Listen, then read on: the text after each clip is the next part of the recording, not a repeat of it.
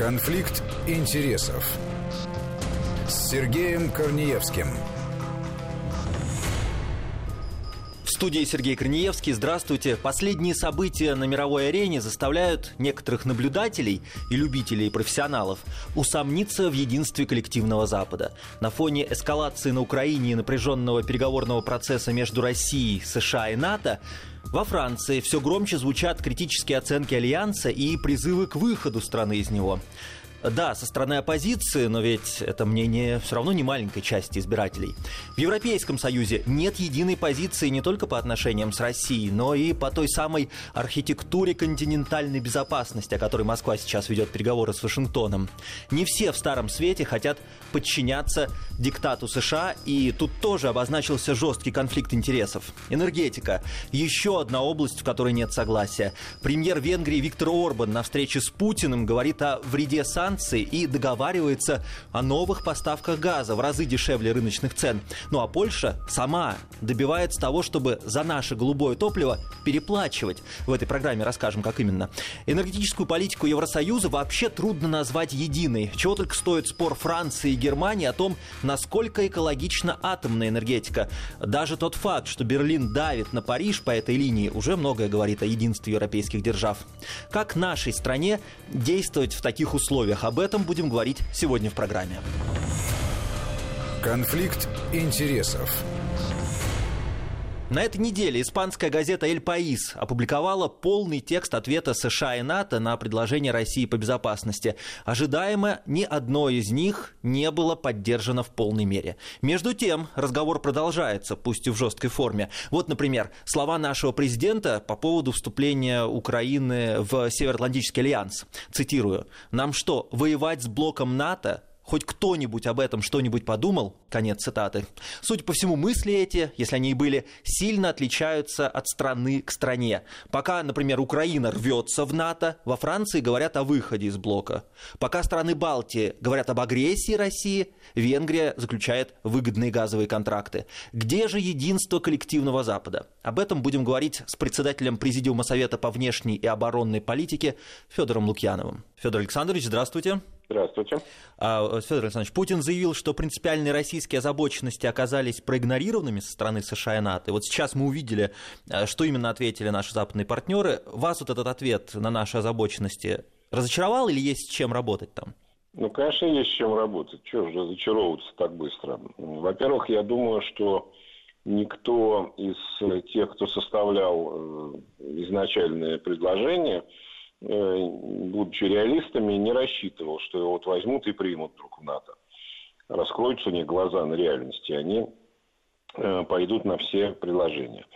Э, было ясно из заявлений публичных и из самого характера дискуссии, который шел на Западе, что они сразу разделили российские идеи на две части – Э, политическую и как бы военно-техническую.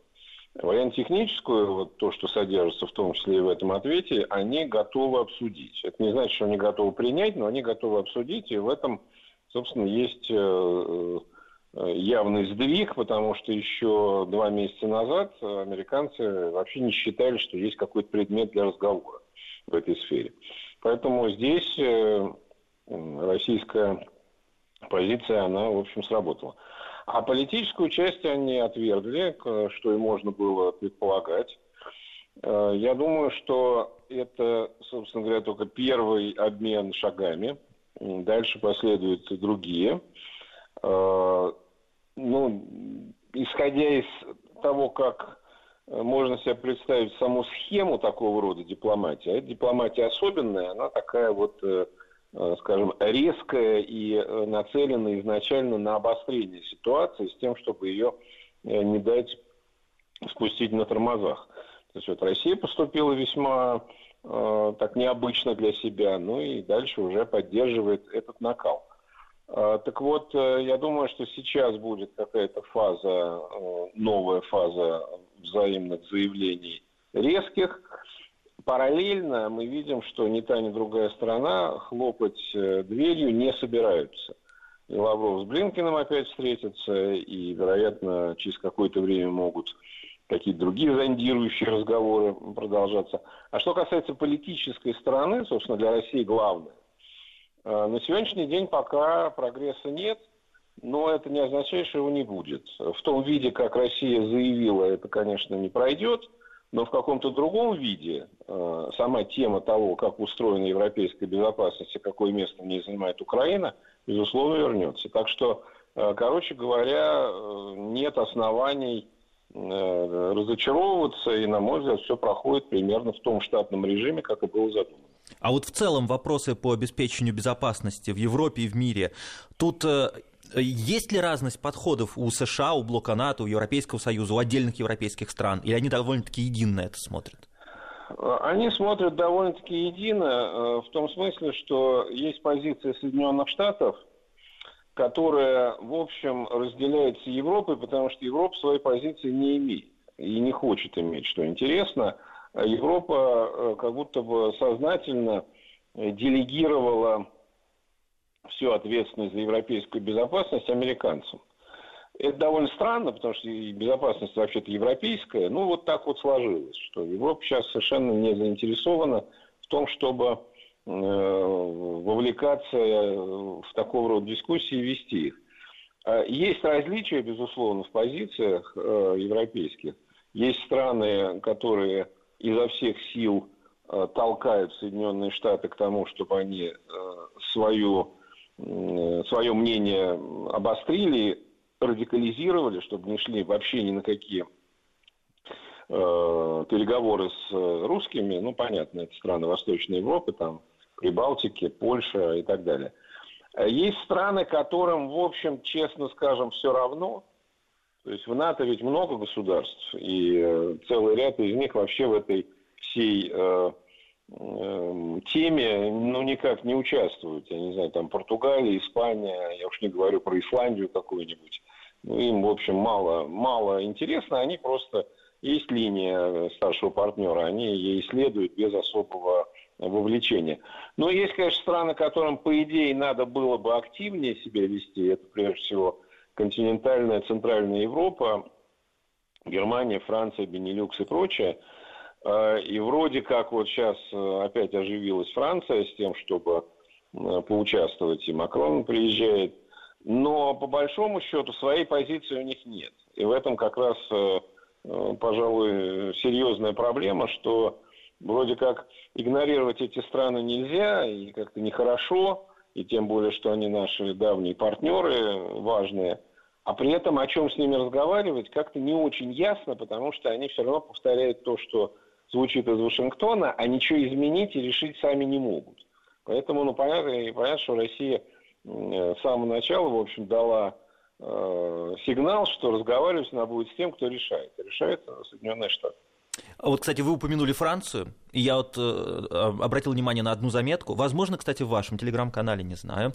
Э, во Франции все громче звучат критические оценки НАТО и призывы к выходу страны Франции из него, из этого альянса. Причем звучат страны левого Меланшона, правых Лепен, Зимура и даже э, каких-то других. То есть там прямо довольно-таки серьезно наметилась, э, я так понимаю, политика на выход из НАТО. Ну, то есть, точнее, эта риторика есть. Вот именно, что риторика есть, но не надо забывать, что во Франции уже началась избирательная кампания, и поэтому речь, э, говоря о НАТО, кандидаты партии себя как-то позиционируют именно с этой целью. Э, это во-первых. Во-вторых, э, все-таки громче всего говорят достаточно крайние эм, представители крайних частей политического спектра – ну и Меланшон, и Зимур, и даже Марин Ле Пен – это все-таки не истеблишмент, не мейнстрим. А что касается мейнстрима, то здесь ну, самое, самое показательное – это э, феномен самого Эммануэля Макрона, который, как известно, два года назад э, всех потряс э, ярким заявлением о том, что НАТО, собственно говоря, мертвая организация, пережила клиническую смерть. Э, это вызвало очень большой шум, многие возмутились, кто-то одобрил. Э, у нас с интересом так прислушались, что бы это значило. И все. Вот самое, самое поразительное, что за этим очень сильным заявлением не последовало ничего. Соответственно, вот, мне кажется, это достаточно показательный случай. То есть во Франции много чего говорят, это страна очень бурной политической жизни и таких залихватских политических традиций – но только ничего на выходе ничего нет. Здесь э, не генерал Деголя, который мог принять решение о выходе из военной организации НАТО и его реализовать, не видно даже близко. Поэтому все остальное это, в общем, к сожалению, белый шум. А по поводу вступления Украины в НАТО, по поводу Крыма и по поводу Донбасса Путин вот тут говорил, он задал вопрос, нам что, воевать с блоком НАТО? Хоть кто-нибудь об этом что-нибудь подумал, да? Ну, наверняка вы, конечно, слышали эту стату. И вот у меня вопрос про подходы к этим э, проблемам у США, у НАТО и у европейских партнеров. Они тут тоже вот едины или как-то более-менее у них расходятся что-то? Нет, они едины э, в этом смысле. Во-первых, ну, мы, понятно, что мы обостряем э, и Путин, и все прочие наши официальные лица, когда выступают на эти темы, они несколько обостряют. Э, о вступлении Украины в НАТО реально не говорит никто. Даже э, страны самые оголтелые, типа там Польши, я не знаю, или Литвы, но все-таки они понимают, что это нереально. То есть никаких э, объективных возможностей для того, чтобы Украину принять в НАТО, нет и, видимо, не будет неизвестно сколько. Так что вот эта вот э, формальная опасность, она, скорее всего, э, у нас поднимается из полемических соображений, ну, тем более, что есть формальные основания. Значит, когда-то в 2008 году в документах НАТО было записано, что они вступят когда-нибудь Украина и Грузия вступят э, в НАТО. Значит, тогда это объяснялось тем, что надо каким-то образом этот вопрос э, отложить на, неопределенное будущее, потому что тогда американцы в лице президента Буша э, хотели просто запустить процесс формального приема Украины в НАТО. Но что там, какие были мысли тогда, не важно, а в документах записано, что они вступят в НАТО, и об этом, кстати говоря, Столтенберг некоторое время назад напомнил, что да, у нас записано, и мы от этого не отступим. Но, конечно, реальная э, опасность, о которой Россия говорит и которую Россия, наверное, должна прежде всего учитывать, это не формальное членство Украины в НАТО, а это, собственно говоря, без всякого членства превращение Украины в достаточно э, милитаризированный и подготовленный в военном плане Э, форпост э, там, Соединенных ли Штатов или Великобритании или каких-то западных стран, Турции на российских границах. Вот это угроза более реальная. Что же касается того, как к этому относятся, ну, идея, что надо каким-то образом дать понять что э, а, двери НАТО больше э, такими открытыми, как прежде, быть не могут, она сейчас э, постепенно становится из абсолютно маргинальной, как это было еще несколько месяцев назад, э, становится частью, ну, что ли, нормальной политической дискуссии в Америке, например. И, в общем, все понимают, что да, как-то надо с этим заканчивать, э, Э, идеи безграничного расширения. Но вопрос как, чтобы ни, ни в коем случае не создалось впечатление, что вот мы, значит, пошли на поводу у Путина.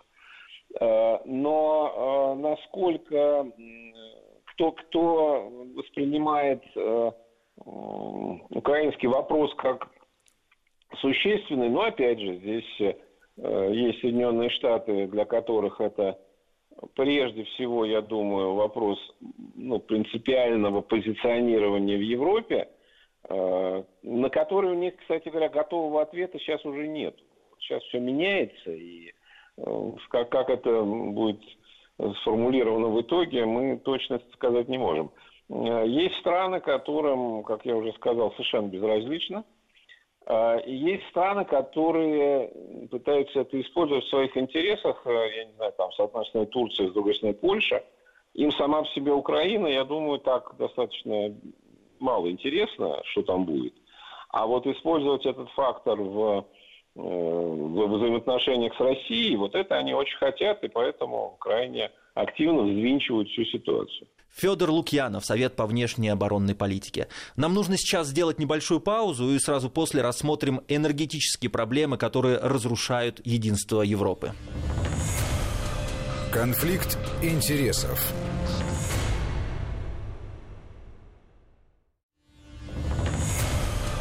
Конфликт интересов. С Сергеем Корнеевским. В студии Сергей Корнеевский. Здравствуйте. Мы говорим о конфликтующих интересах коллективного Запада, и впереди у нас энергетическая политика, область серьезных разногласий. Во-первых, в том, что касается газовых вопросов, Москва может оказывать на европейцев довольно-таки сильное влияние. Мы же один из главных поставщиков голубого топлива, да, и активно этим пользуемся. Другой конфликт, он сейчас обострился в вопросах экологичности газовой и атомной энергии. Из последнего, Европейская комиссия классифицировала атомную и газовую газовую энергетику как экологичные источники энергии в переходный период, хотя вот Германия, например, выступала против и сейчас это решение критикует, а для Франции оно жизненно важно.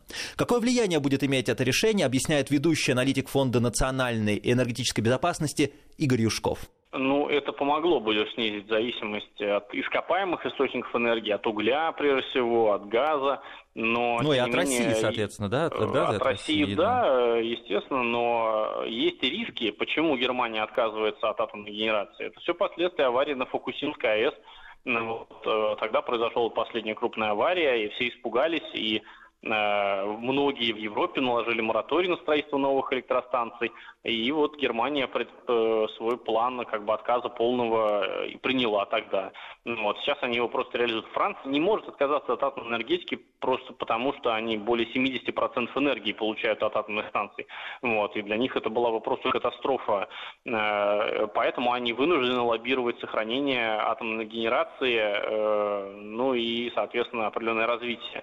И плюс к тому, Э, все понимают, что не потянет Европа энергопереход без атомной энергетики. То есть вот отказ от ископаемых источников энергии и еще и отказ от атома – это просто фантастика. Денег на это все не хватит. То есть надо э, просто триллионы евро ежегодно вкладывать в развитие ВИА, и то не факт, что все нормально пойдет, что тебе просто места хватит на то, чтобы так ветряками все застроить и солнечными панелями, э, чтобы отказаться и от атомных станций, и от ВИА. И сейчас скорее речь идет о том, что атом точно останется в списке зеленых источников энергии, и основная дискуссия идет о сохранении газа в подобном списке. Э, там экономическая подоплека. Смысл в том, что если ты в этом списке, если твой вид энергии в зеленом списке, тогда э, банки нормально тебе могут кредиты выдавать. Те, кто не входит в подобные списки, тем либо вообще не выдают кредиты на строительство новых э, электростанций и там, добычных проектов, либо выдают под повышенный процент, как бы выдавливая тебя с рынка. Поэтому для атома так важно, в общем-то, получить, получить статус зеленой энергетики, чтобы было достаточное финансирование. Ну и с политической точки зрения, я так понимаю, э, вот эта вот ситуация с Францией, у которой более 70% генерации это атомная энергия, и э, Германия, которая противится и даже пытается каким-то образом помешать Франции и, соответственно, оставить ее совсем без энергии. Но это может вылиться в какие-то довольно-таки серьезные противостояния, если еще не вылились. Ну, у них э, традиционное какое-то противостояние есть, э, но в плане энергетики, да, действительно, здесь немцы понимают, что они пожертвовали своими электростанциями атомными, они их выводят из эксплуатации, а тут, понимаешь, соседи говорят, что нет, все это ерунда, ошибка, и, будут э, как бы использовать свои конкурентные преимущества. Ну, вот, потому что получится, что в Германии стоимость энергии значительно больше, чем во Франции, потому что они ускоренно переходят на возобновляемую энергетику, а это очень дорого. Ну, вот, и в этом плане э, чисто экономическая конкуренция, она есть, никуда не девается. То есть товары, которые будут производиться в Германии, будут дороже, чем во Франции.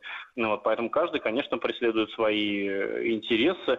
Э, будут ли они выливаться в дальнейшее какое-то противостояние? Да, со временем Германия все равно будет лоббировать исключение атомной энергетики из списка зеленых источников энергии э, и говорит, что да, на каком-то этапе, особенно вот этот кризисный год 21-22, э, мы допустили признание атома к зеленым энергетике, зеленой энергетике, но в дальнейшем, вот, пожалуйста, энергопереход, прошло какое-то время, будьте добры, перейдите на ветряки и солнечные панели. Ну вот, поэтому да, эта битва как бы будет продолжаться. Игорь Валерьевич, на фоне довольно-таки запредельных, наверное, цен на газ в Европе. Венгрия покупает у России газ в пять раз дешевле рынка. И вот сейчас планируют увеличить э, импорт. И Владимир Путин, как я понял, не против. Соответственно, это, скорее всего, и произойдет. А как вам кажется, как это отразится на ценах вообще в Европе? И может ли это как-то повлиять на позицию Венгрии в плане того, что она ведь может дальше продавать этот газ, а значит, у нее будет определенный рычаг воздействия на другие страны?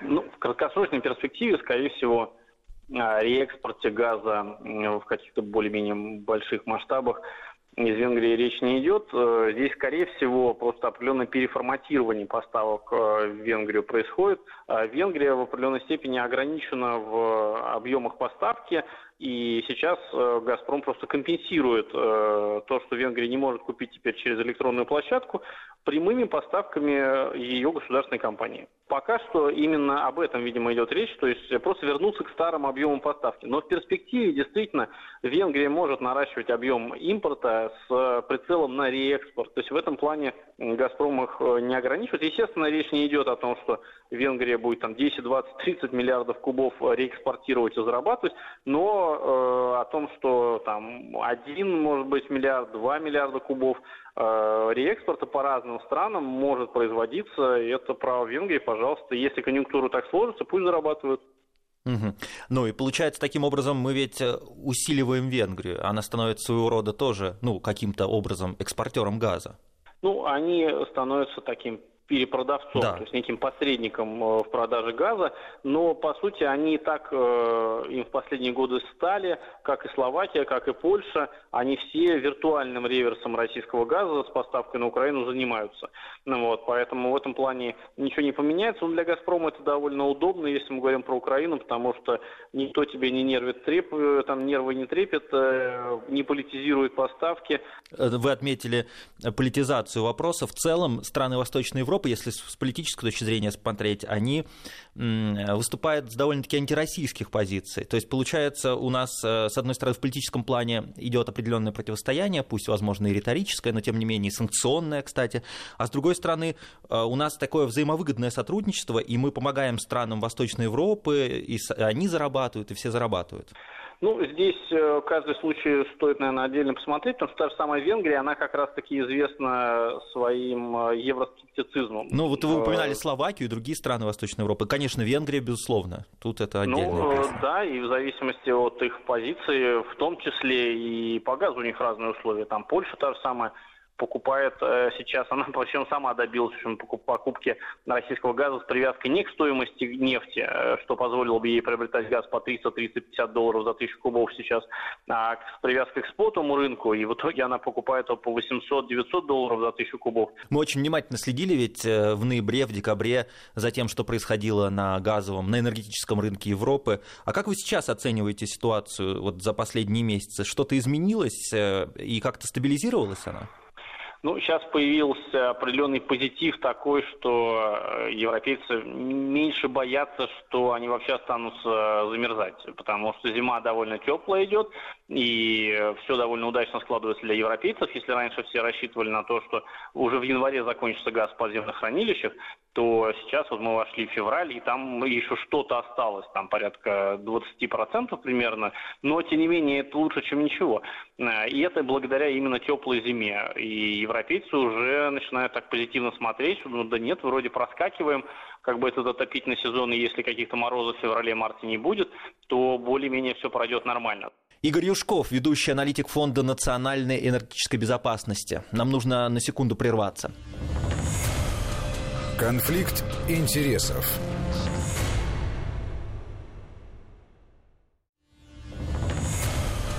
Конфликт интересов. С Сергеем Корнеевским.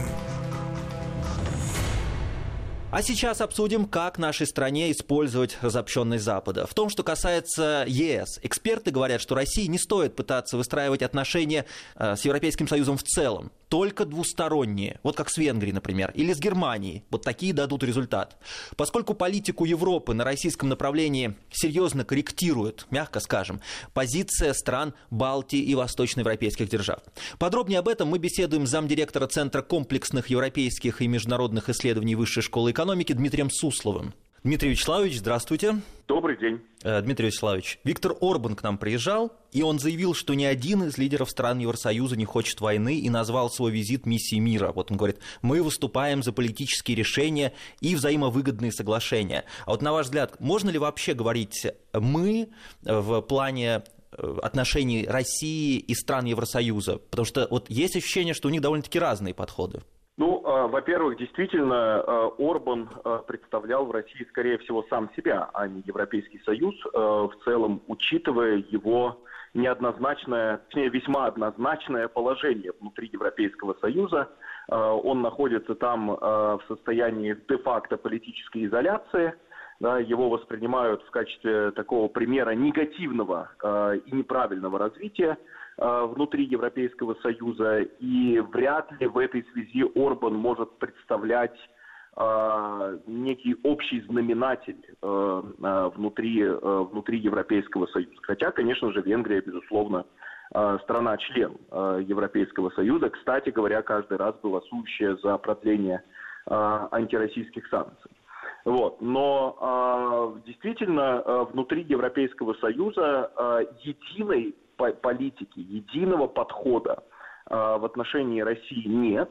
А, есть общий знаменатель, который складывается в результате вот а, совмещения позиций стран, которые придерживаются наиболее жесткого конфронтационного подхода в отношении России, которые считают, что необходимо Россию антагонизировать, провоцировать и усиливать политику конфронтации и, э, э, и сдерживания, да, то есть работают на то, чтобы эскалировать ситуацию, да, обострить ситуацию, надеясь, что это приведет в конечном итоге к некому поражению, да, фундаментальному историческому поражению России. А, и этой позиции придерживаются такие страны, как Польша и э, Прибалтика, которые позиционируют себя в качестве фронтовых государств, которые сдерживают вот якобы азиатские орды э, от э, проникновения в Европу и от разрушения Европы, и другой позиции придерживаются континентальные западноевропейские и южноевропейские страны, которые не рассматривают Россию в качестве угрозы для самих себя и которые считают, что с Россией необходимо продолжать диалог, Э, необходимо продолжать, по крайней мере, избирательное сотрудничество по тем вопросам, по которым это выгодно э, соответствующим странам, и которые считают, что э, общая безопасность в Европе не может быть обеспечена против России. Но ну, да, тут... Что да. нужно все-таки как-то Россию, как-то с Россией вот находить точки соприкосновения. А вот вопрос Украины, он находится ли в руках русофобского европейского меньшинства? Но э, во многом, кстати говоря, э, обострение проблемы Украины стало результатом вступления этого русофобского меньшинства в Европейский Союз и НАТО, э, потому что, прикрывшись соответствующими организациями, они стали э, проводить еще более оголтелую, остервенелую э, политику да, и э, откровенно призывать украинскую элиту части украинских элит последовать их примеру, идти их пути, э, э, по, по, э, по их пути. Да? Вот, э, начиная с 2004 года, собственно, когда э, э, Польша и Прибалтика вступили в Европейский Союз, в Киеве не прекращался поток эмиссаров из этих стран, месседж, который был только один – делай как я. Да, то есть вот просто копируй опыт стран Балтии, причем во всем. Там, да, музеи оккупации, Россия как оккупант, значит, геноцид а, со стороны России, да, оголтелая антироссийская политика, и будет тебе счастье, да, результатом будет вступление в Европейский Союз, в НАТО э, и так далее. Да. То есть я бы сказал, что э, Польша и Прибалтика, они вот как раковая опухоль, знаете, вот э, распространили э, свое влияние, э, свое, свой, свой яд – а, и вот во многом результатом этого стало а, обострение нынешнего украинского кризиса. Вот. Что касается нынешней ситуации, то, а, конечно, внутри Европейского Союза разные подходы о том, как именно помогать Украине. Да, страны согласны в том, что Украине необходимо помогать. Внутри Европейского Союза есть консенсус в отношении того, что Украина жертва, а Россия, значит, агрессор. Вот. Но, тем не менее, различные подходы в том, как именно помогать Украине и как именно разрешать украинский кризис. Да, и здесь различия те же самые – а, Прибалтика и Польша считают, что необходимо максимально помогать Украине а, в том, чтобы она боролась с Россией. А, и в том, чтобы она не реализовывала, конечно же, Минские соглашения, накачивать Украину вооружениями, да, и даже если произойдет эскалация военного кризиса, даже если э, эта эскалация приведет к полномасштабной войне между Украиной и Россией, по мнению Польши и Прибалтики, это все равно хорошо, а, потому что стратегически это приведет к ослаблению России. Да, это приведет к новым антироссийским санкциям, еще большей консолидации коллективного Запада на антироссийской основе. Соответственно, на их территории увеличится э, военное присутствие Соединенных Штатов и НАТО. Да, то есть вот фактически они работают на эскалацию э, конфликта. Дмитрий а, Вячеславович, а вот э, да. по поводу США как раз, вы наметили определенные э, линии противоречий среди европейских стран по украинскому вопросу. И вот отношения с США, они там по этим же линиям различаются, да? Часть европейских стран э, хочет как бы лишиться своей субъектности в пользу США, а другая часть э, э противится этому? Ну, э, э, примерно так. Э, ну, я бы чуть иначе это, это э, сформулировать. Да, пожалуйста. Некоторые страны э, Европейского Союза, в первую очередь Франция, они действительно хотят стратегически усилить автономность, э, усилить субъектность или создать э, субъектность Европейского Союза в э, области жесткой безопасности. Э, и э, это автоматически подразумевает трансформацию трансатлантических отношений да, и большую независимость в поведении Евро- Европы от э, американского старшего брата. Э, в то время как э, Польша и Прибалтика э, этому категорически противятся. Польша и Прибалтика это по-прежнему важные якоря американского присутствия в Европе, и они будут всячески блокировать любые телодвижения внутри Европейского Союза, любые инициативы по созданию чего-то автономного от НАТО.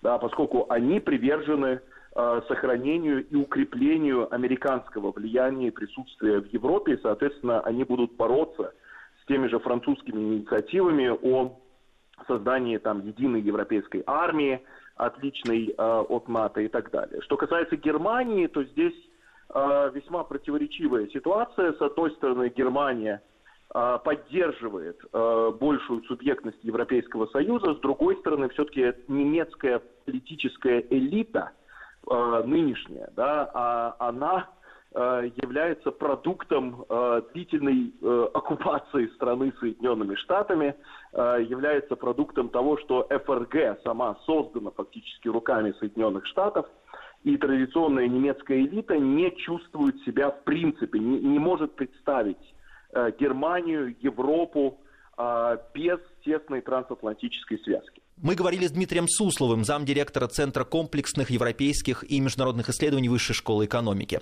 А нам пора заканчивать. Мы в этой программе обсудили разобщенности Запада. Сейчас можно услышать мнение, что конфликты интересов между странами там, условно скажем, первого мира значительно обострились. И хотя наши эксперты не столь категорично вы слышали, все они сходятся во мнении, что разногласия в западном лагере э, возможно использовать в наших интересах при индивидуальном подходе, вот как мы сделали э, в энергетической сфере. Это был конфликт интересов. Я Сергей Корнеевский. Благодарю за внимание. Конфликт интересов.